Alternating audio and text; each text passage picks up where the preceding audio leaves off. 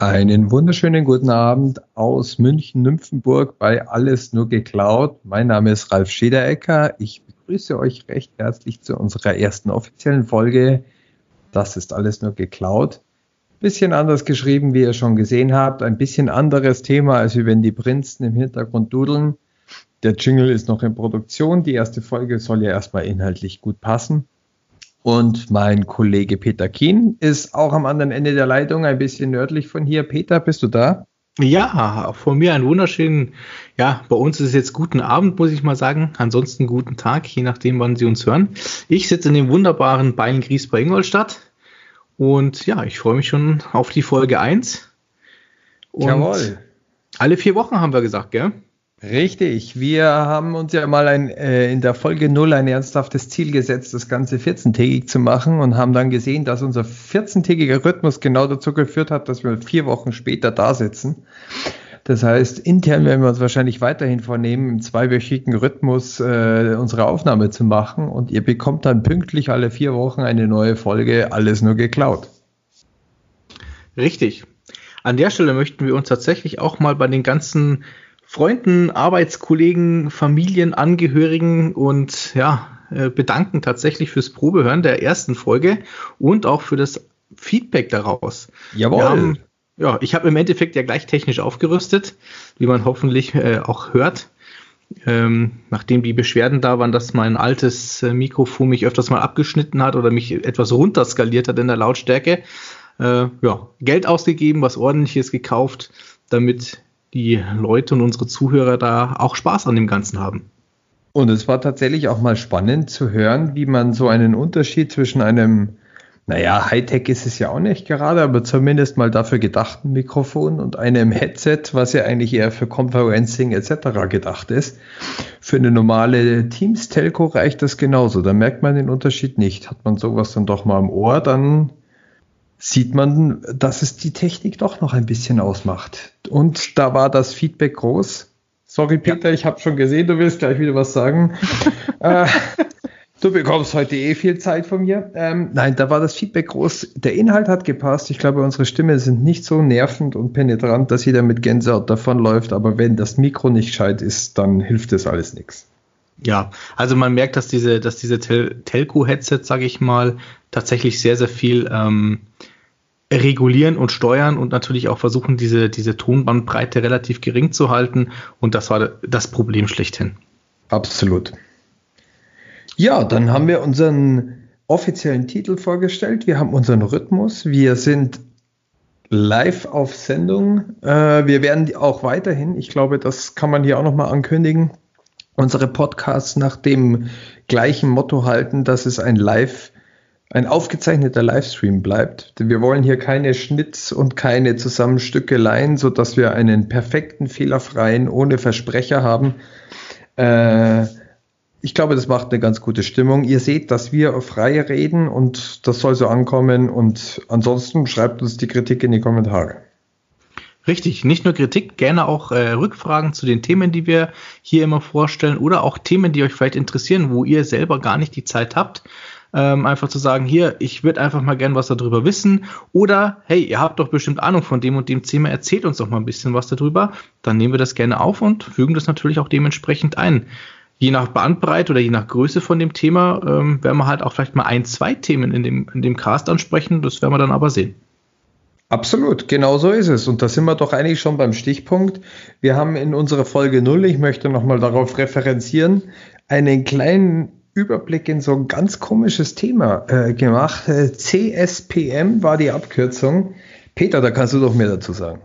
Richtig, das Cloud Security Posture Management. Ähm, die Kollegen, die sich das angehört haben und tatsächlich auch in diesem äh, IT-Security-Bereich unterwegs sind, haben mir sehr viele Rückfragen gestellt zu CSPM, weil CSPM, ja, uns haben wir auch schon in der Folge 0 im Endeffekt gesagt, das Thema für 2020 ist. Und wir haben mittlerweile auch schon die ersten Kunden, die in 2019 schon für 2020 anfragen für Projekte zum Thema CSPM. Um was geht's? Kurz gesagt, wenn wir in der Cloud unterwegs sind, müssen wir auch sicherstellen, dass wir sicher unterwegs sind.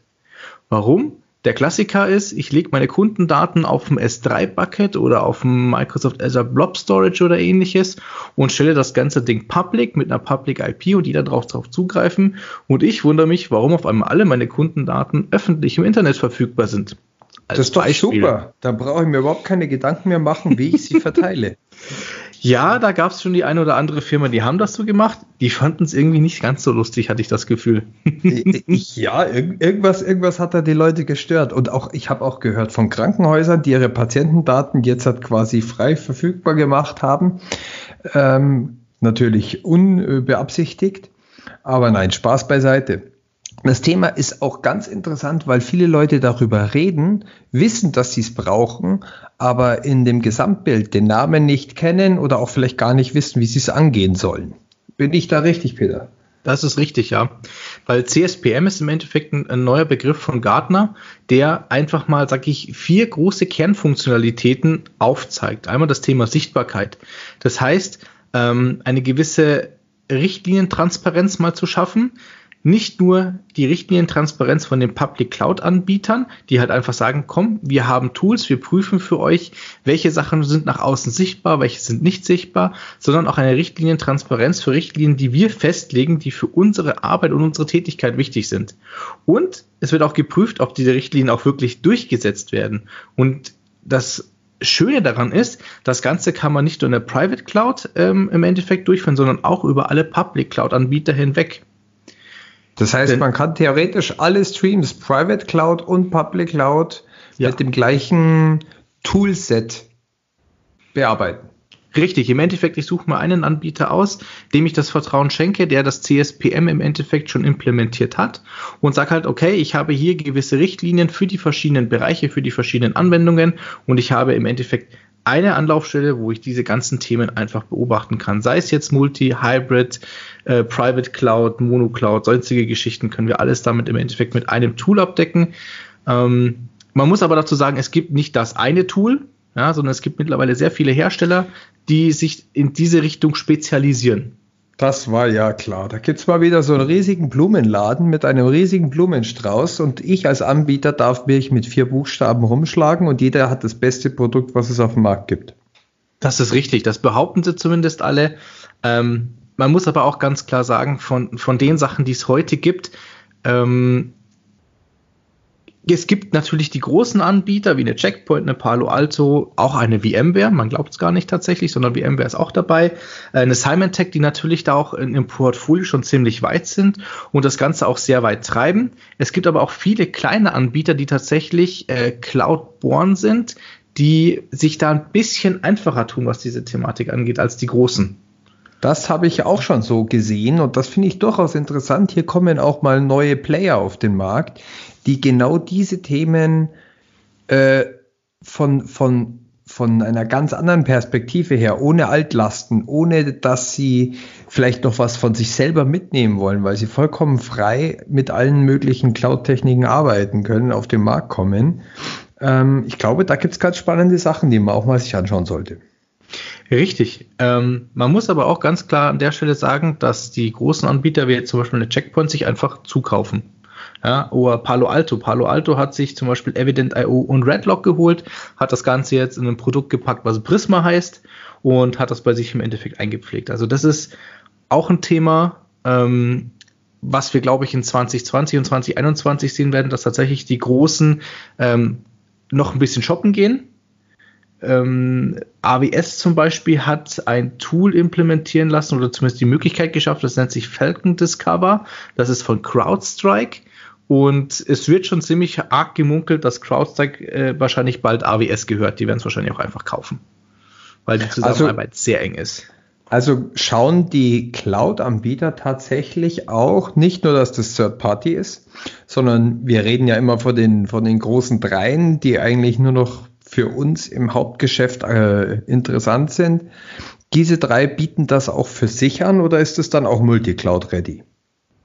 Das soll auch Multicloud-ready sein. Das ist tatsächlich der neue große Schritt. Also ähm, wir haben es bei Google die Tage gesehen, wie wir vor Ort waren. Ich, wir haben es auch bei AWS gesehen bei einer Veranstaltung ähm, vor zwei Wochen, dass tatsächlich viele Dienste auch in diesen Multicloud-Bereich gehen, dass sie halt einfach sagen, okay, ähm, ihr seid zwar bei uns bei der AWS, nutzt ja auch AWS Shield oder Cloud Inspector. Ähm, ihr könnt aber auch eure Workloads, die ihr in Azure habt, ähm, oder auch on-premise habt, im Endeffekt nutzen. Also auf der Ignite hat Microsoft ja das, ähm, jetzt fällt mir der Name gerade nicht ein. Ach Gott. Arch war das? Arc? Ja, genau, Azure Arc vorgestellt, womit man im Endeffekt tatsächlich nicht, nicht nur seine Public Cloud Umgebung äh, äh monitoren kann, ja, auch CSPM-mäßig soll auch die Einbindung erfolgen, sondern tatsächlich auch seine On-Premise Umgebung. Und da ist AWS und Google sind da mittlerweile auch dran und sagen halt, ja, das ist der nächste Weg und wir müssen halt auch im Endeffekt unsere Marktbegleiter an der Stelle halt auch abdecken können, dass, dass Kunden dahin nicht abwandern oder dass wir im Endeffekt halt äh, Umsatz verlieren, weil wir uns dazu entschieden haben, nur in unserer eigenen Cloud unterwegs zu sein. Also da ist dieser Aufbruch bei den Großen tatsächlich auch da, dass sie sagen, wir machen es übergreifend.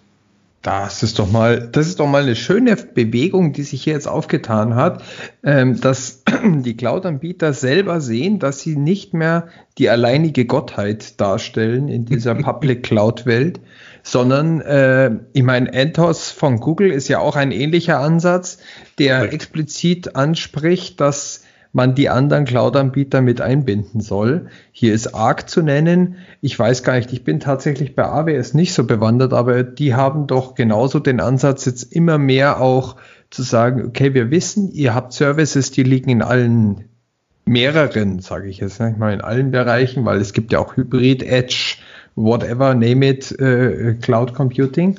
Aber die Tendenz ist tatsächlich schon echt interessant, wie, wie, wie das offen gemacht wird. Ja, also die großen Cloud-Anbieter haben im Endeffekt ja auch verstanden, dass sie ähm, nicht alle Services in der gleichen ja, Qualität anbieten können, sondern dass es tatsächlich einige, äh, einige Anbieter gibt, die in manchen Themen halt einfach deutlich voraus sind. Ja, sei es jetzt mit der, mit der künstlichen Intelligenz oder ähnliches. Deshalb müssen sie sich einfach öffnen. Mhm. Ähm, ich denke mal, dass aber auch dieses übergreifende Security-Thema jetzt dann äh, Anfang Dezember auf der Reinvent von AWS auch nochmal angegangen wird, weil, wie gesagt, es ist halt genau das Thema fürs nächste Jahr und da werden die sich nicht verschließen können, sage ich ganz ehrlich. Ja, also habe ich genau den gleichen Eindruck, stimme ich dir vollkommen zu. Äh, vor allen Dingen werden auch wirklich immer mehr Services so aufgebaut sein, dass man sich nur noch quasi einen äh, Master Cloud aussucht, äh, für der aus man vielleicht den Service nimmt und von der aus man vielleicht ein bisschen mehr Services hat. Und ich, wie gesagt, ich sag's mit Entos, ich sag's mit Arc, das sind zwei Riesenprodukte, die auch entsprechend populär bei den jeweiligen Firmen, ob's äh, Google oder Microsoft ist, aufgehangen sind. Mhm. Und jetzt kommen wir aber auch nochmal, glaube ich, zu diesem CSPM-Thema. Jetzt haben wir Multicloud wirklich von den Public Cloud-Anbietern propagiert und müssen aber für alle unterschiedlichen Anbieter, für Hybrid, Private, On-Premise, in Google und vielleicht hat noch einer ganz viel China-Geschäft bei Alibaba rumstehen, alle Konfigurationen korrekt laufen lassen. Richtig, und das ist genau der, der Punkt, wo genau dieses CSPM ansetzt, weil man kann sich äh, heutzutage einfach nicht, wie soll ich sagen, ähm, die ganzen Spezialisten ins Haus setzen. Das funktioniert einfach nicht. Also viele Firmen gehen ja diesen, diesen klassischen Weg, dass sie erstmal mit einer, einer einzigsten Cloud anfangen, mit einer One Public Cloud Strategie, dass sie sagen, okay, wir gehen jetzt zu einer Microsoft, wir gehen jetzt zu einer AWS, machen hier erstmal unser, unseren ersten Part, fangen hier viel an und gehen dann so langsam schleichend in, ich nenne es immer Poly-Cloud-Modell über, dass sie sagen, okay, wir haben zwar einen, einen großen Anbieter, bei dem wir versuchen, alle unsere Workloads zu platzieren, wir öffnen uns aber für die anderen.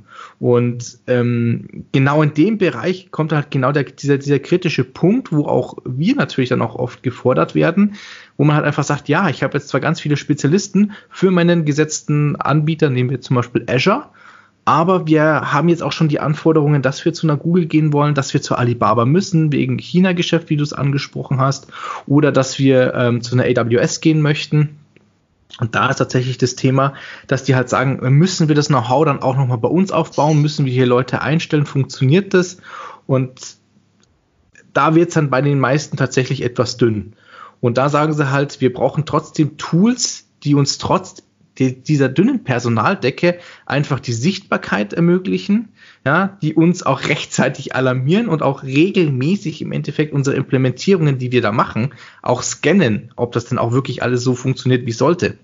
Genau, das wollte ich gerade sagen. Es geht ja nicht nur darum, dass ich vielleicht nur wenige Leute habe, die sich auf einen Provider spezialisiert haben, aber die Cloud wächst ja weiter. Es ist, jede Abteilung kann plötzlich irgendwelche Services dazu sehen, immer noch weiter sich ausbauen. Ich habe einfach gar nicht die Möglichkeit, diese Ressourcen nicht zu machen, wenn ich das Ganze nicht irgendwie manage, automatisiere. Ähm, und auch eine permanente Revision meiner Systeme habe. Das heißt ja nicht, dass ich die einmal aufbaue. Ich habe einmal die Konfiguration richtig gemacht und dann steht das Ganze da. Das Problem wird immer noch bleiben, wie kann ich diese Konfiguration permanent, compliant, secure, auch Compliance-Richtlinien innerhalb einer Firma, innerhalb von Azure, neue Systeme werden gebracht. Das ändert sich alles. Es ist ja alles ein hoch volatiles System. Ja, du darfst auch nicht vergessen, diese Risikobewertungen sind ja heute das A und O. Ja, wir, sprechen, wir sprechen hier tatsächlich einfach über Bargeld. Das muss man einfach so sagen. Das ist Geld, was Firmen verlieren können. Und diese Risikobewertungen müssen ja auch gemacht werden und automatisiert in regelmäßigen äh, äh Abständen gemacht werden. Ja, ähm, weil wenn man zum Beispiel jetzt an die verschiedenen Frameworks wie ISO oder NIST denkt, ja, ähm, da ist Risikobewertung, es sind Berichterstattungen drin und das Ganze muss auch vollautomatisiert äh, erfolgen, weil es kann sich heute keiner mehr hinsetzen und das händisch machen. Die Umgebungen, die, die sind einfach so schnell, so agil, das funktioniert einfach nicht, ja, weil mit jedem Service, der von einer Firma genutzt wird, und ich rede jetzt noch nicht mal von dem nächsten Public Cloud Anbieter, sondern ich spreche tatsächlich von Services, die ein, ein Cloud Anbieter an sich neu rausbringt, ja, wie zum Beispiel Azure Private Link oder ähnliches, ja. Da muss eine Risikobewertung stattfinden. Inwiefern können das die Firmen nutzen? Und das kann heute meiner Meinung nach menschlich nicht immer ganz so einfach oder ganz so effektiv durchgeführt werden, wie man es jetzt automatisiert mit CSPM machen kann. Und vor allen Dingen hat man gerade neue Services und die Erfahrungen fehlen der Leute. Man weiß auch noch gar nicht, was ist der Best Practice Fall, um diesen Service so sicher zu machen, wie ich ihn auch sicher brauche. Nur weil zwei Leute irgendwo sitzen und sagen, das ist jetzt der sicherste Weg, dieses zu konfigurieren. Man schaut in irgendwelche anderen Einstellungen, man weiß noch gar nicht, wie welche Links, ob man alle Settings überhaupt braucht. Man setzt ja nur das, was standardmäßig gesetzt ist, was erstmal nur dafür sorgt, dass es funktioniert aber nicht richtig. wie und ob es richtig funktioniert. Und Diesen Überblick für alle Services hat doch kein Mensch. Hat kein Mensch. Und da kommen wir aber auch genau an den Punkt operative Tätigkeiten. Ja, was erfolgt denn? Im Endeffekt, heute wird ein System aufgesetzt, aber wer überprüft denn zum Beispiel Schlüsselrotationen? Wer überprüft Richtig. denn, welche Berechtigungen irgendwelche Service-Accounts oder User haben? Ja, arbeitet denn auch wirklich jeder User zum Beispiel mit einer Multifaktor oder einer starken Authentifizierungsmethode? Ähm, gibt es ja sogenannte, ich will jetzt nicht sagen äh, Gottkonten, aber im Endeffekt Konten, die eine, einen, einen sehr hohen Security Level haben, wo viele Systeme angreifbar machen. Absolut, absolut. Das ist ja gerade in der Cloud auch ein Thema oder eigentlich ist es in jeder On-Premise-Lösung auch schon ein Thema. Man hat den Administrator vom Hell, der alles kann und davon auch nur alles in seinem Kopfwissen gespeichert hat. Ähm, diese Themen mit der privilegierten, mit dem privilegierten Management von Identity und Access, das ist ein Riesenthema, aber auch eine Review der Daten zu machen. Selbst wenn ich sie im Jahre 2019 alles so konfiguriert habe, wie jeder es in Best Practice definiert hat, heißt es nicht, dass in 2020 die Konfiguration immer noch Best Practice ist. Das ist das eine. Und das andere ist, man darf diesen, diesen Fehlerfaktor Mensch an der Stelle tatsächlich nicht außer Acht lassen. Ähm, selbst mit dem hohen Automatisierungsgrad wird es immer rechts und links, werden die Leute immer irgendwie versuchen, ähm, vielleicht auch mal Systeme doch mal manuell in, in eine Umgebung zu pushen. Und da kann man halt dann tatsächlich nicht wirklich sagen, ist das System denn noch richtlinienkonform, ist es das nicht? Und ähm, man kann auch in der IT dann eigentlich nicht nachverfolgen, zwingend, welcher User im Endeffekt diese Berechtigung hatte, um das zu tun. Das ist ein sehr großes Problem, sag ich mal, weil man hat vielleicht noch einen speziellen menschlichen User, den man eingrenzen kann, aber gerade bei ähm, Konten, also bei, bei Service-Accounts, die für, oder beziehungsweise Service-Applications innerhalb einer Public Cloud, die vielleicht auch sehr hohe Rechte bekommen, ja, wenn da mehrere Leute wissen, wo liegen die äh, Tenant-ID, wo liegt die Client-ID und das Client-Secret, können die unter Umständen auf einer kompletten Subscription Owner- oder Contributor-Rechte haben und in ihrem eigenen Client-Part haben sie die nicht und können halt dann tatsächlich Einstellungen vornehmen, wie eine Public IP zum Beispiel direkt an den Server ranzuführen oder ähnliches. Und das dann auf Anhieb zu finden bei größeren Systemen wird wahnsinnig schwierig. Absolut. Also wir haben ja hier, wir haben ja hier auch unterschiedliche Szenarien. Einmal das des kreativen Developers, der diese Fehler nutzt, weil er etwas erreichen will. Dann haben wir einmal die Leute, die noch kreativer sind, weil sie nutzen etwas und wissen gar nicht, wie sie es erreicht haben, aber am Ende haben sie es geschafft. Korrekt. Und dann gibt es aber selbstverständlich auch noch die böswilligen äh, Leute, die sowas bewusst ausnutzen äh, wollen, in jedem Fall kann der Schaden beträchtlich sein und in jedem Fall ist es schwierig, es rauszufinden und es darf nicht passieren.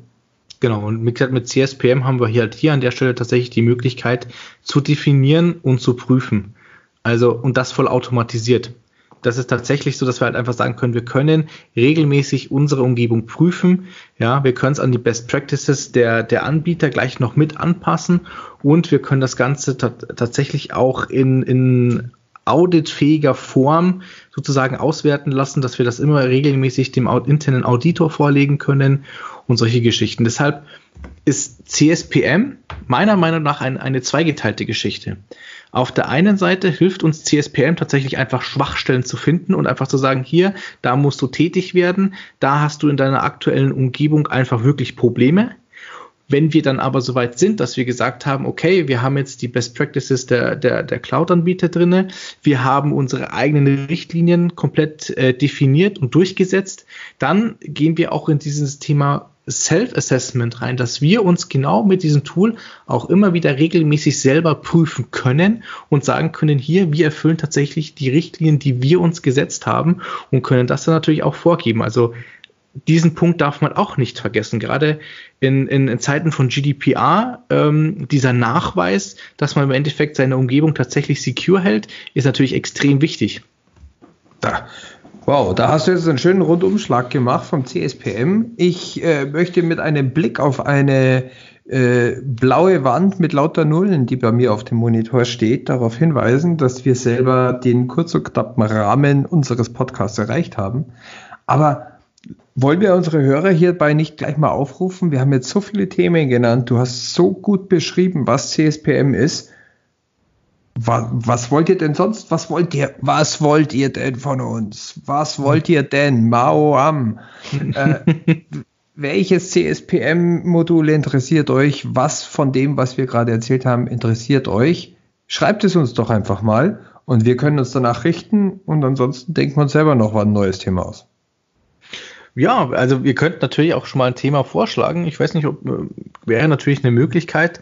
Ähm, ich sag mal so, aufgrund der, der aktuellen Projektlage bei uns sind wir natürlich auch schon mit CSPM und solchen Geschichten konfrontiert. Absolut. Also das ist, ich glaube, für die heutige Folge können wir auch noch schlecht auf Kommentare reagieren. Das wäre ja dann sozusagen ab dem nächsten Mal eine Möglichkeit. Äh, ich, wir haben ja schon ein bisschen drüber gesprochen. Wir haben drüber gesprochen, wie Automation äh, in CSPM eine Rolle spielt. Wir haben darüber gesprochen, wie Code, der geschrieben wird, CSPM und auch für alle Konfigurationen tauglich bleiben muss. Ich persönlich bin gerade in einem Projekt dran, wo wir eine DevSecOps-Umgebung mit Terraform für Infrastructure as Code aufsetzen, wo das Thema aufgekommen ist, wie können wir sicherstellen, dass die Konfigurationen, die wir dort setzen, die wir wählen für unseren Code, nicht nur jetzt unseren Compliance-Richtlinien und den Best-Practice-Richtlinien in der Cloud entsprechen, der unterschiedlichen Cloud-Anbieter, sondern wie können wir auch sicherstellen, dass auch noch in vier Wochen oder in acht Wochen sämtliche angesprochenen Versionen up-to-date sind und auch die Konfigurationen immer noch die richtigen sind. Ja. Hier geht es also tatsächlich um eine automatisierte Review für Code, der automatisiert etwas macht. Äh, viel Automatisierung, viel speziell äh, Themen. Ich hoffe, man versteht, worauf ich hier hinaus will. Aber ich glaube, das würde ich gerne ein bisschen äh, näher äh, vorstellen fürs nächste Mal. Auf alle Fälle, weil ähm, Automatisierung ist einer der, einer der wichtigsten Punkte in der Cloud. Ähm, aber wie heißt es immer so schön, man darf sich nicht auf seinen Lorbeeren in dem Falle ausruhen. Und deshalb glaube ich, dass es auch mal ein sehr wichtiges Thema und auch ein sehr interessantes Thema wird, ähm, was es halt auch bedeu bedeutet, im Endeffekt zu automatisieren und was man an der Stelle nicht vergessen darf. Das ist so ihr. Fantastisch. Da habe ich gleich noch mal mehr Elan und Ansporn, mich in das Projekt reinzustürzen. Ja, wunderbar. Dann äh, würde ich sagen, hinterlasst uns einfach wieder eure Kommentare. Ähm, gerne Feedback, positiv negativ. Wir wollen uns natürlich auch an dieser Stelle ähm, immer weiter verbessern. Wir werden natürlich auch unseren Podcast an der Stelle immer wieder ausbauen. Wie gesagt, wir überlegen uns gerade noch den Jingle. Yes. Und ansonsten würde ich an der Stelle sagen, sehr vielen Dank fürs Zuhören. Wenn es euch gefallen hat, wir würden uns über ein Like und vor allen Dingen halt auch über ein Teilen freuen. Wenn ihr sagt, für eure Kollegen wäre es vielleicht interessant, ähm, dass er uns einfach weiterempfehlt, würde uns sehr, sehr freuen. Jawohl, das kann ich mich nur anschließen. Das freut uns total. Und bitte bedenkt, das ist der Anfang unserer Reise. Vielleicht wollt ihr uns einfach begleiten, wie wir weiter zusammen miteinander diese Podcast-Serie äh, mit vielen, vielen geklauten Themen füllen können. Ja, wunderbar. Für euch. Servus. Ciao. Ciao, ciao.